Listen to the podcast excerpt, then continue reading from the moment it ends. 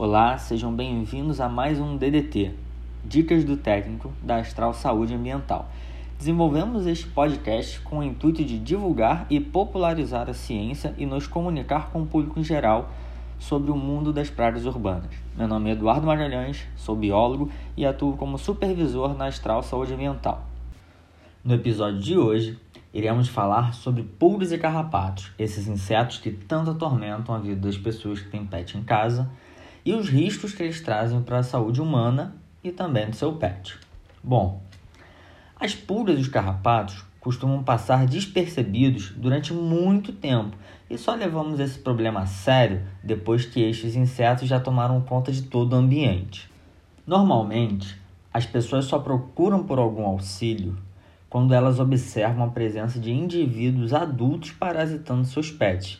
E aí que elas vão realizar um tratamento porém apenas nos seus animais, esquecendo de tratar o ambiente, que é justamente o que não pode ser esquecido. Mas antes de mais nada, a gente precisa entender o ciclo de vida desses insetos. No caso das pulgas, nós temos o ovo, a larva, a pupa e só depois a pulga adulta. Em condições normais, esse ciclo do ovo até a pulga adulta leva em torno de 3 a 4 semanas, Porém, em condições muito favoráveis, esse ciclo pode durar de 12 a 14 dias.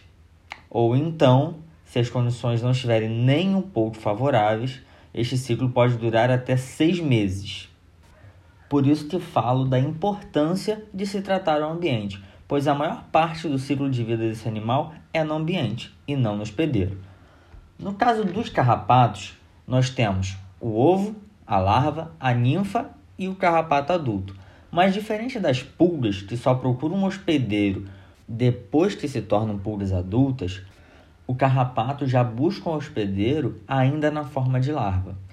Então ela vai parasitar esse hospedeiro por alguns dias, vai se alimentar desse hospedeiro e depois vai retornar para o ambiente. E aí ela vai se transformar numa ninfa, vai buscar um novo hospedeiro ela vai se alimentar por mais alguns dias e vai retornar novamente ao ambiente e aí sim se tornar indivíduos adultos e aí buscar um hospedeiro final para se alimentar, reproduzir e gerar novos indivíduos.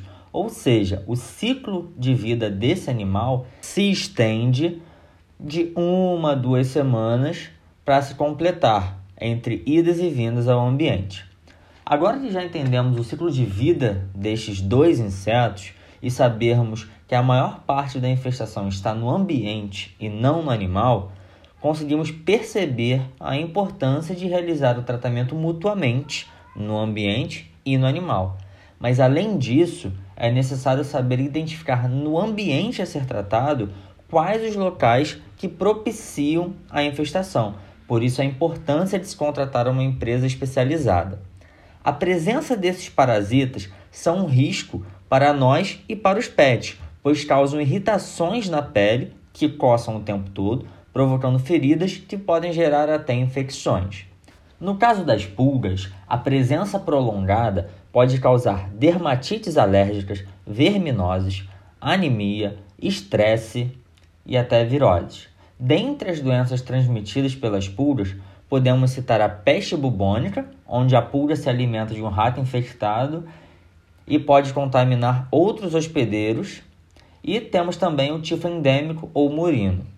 Já no caso dos carrapatos, as doenças causadas são mais graves, como a babesiose canina, a erliquiose canina, a doença de Lyme e a febre maculosa, que necessitam de tratamento específico para evitar essa disseminação.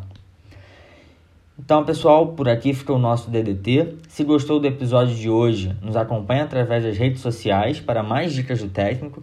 É só procurar por arroba Grupo Astral e para saber mais sobre os nossos serviços, é só acessar o nosso site astralsaúdeambiental.com.br e entrar em contato com a unidade mais próxima. Muito obrigado e até o próximo DDT.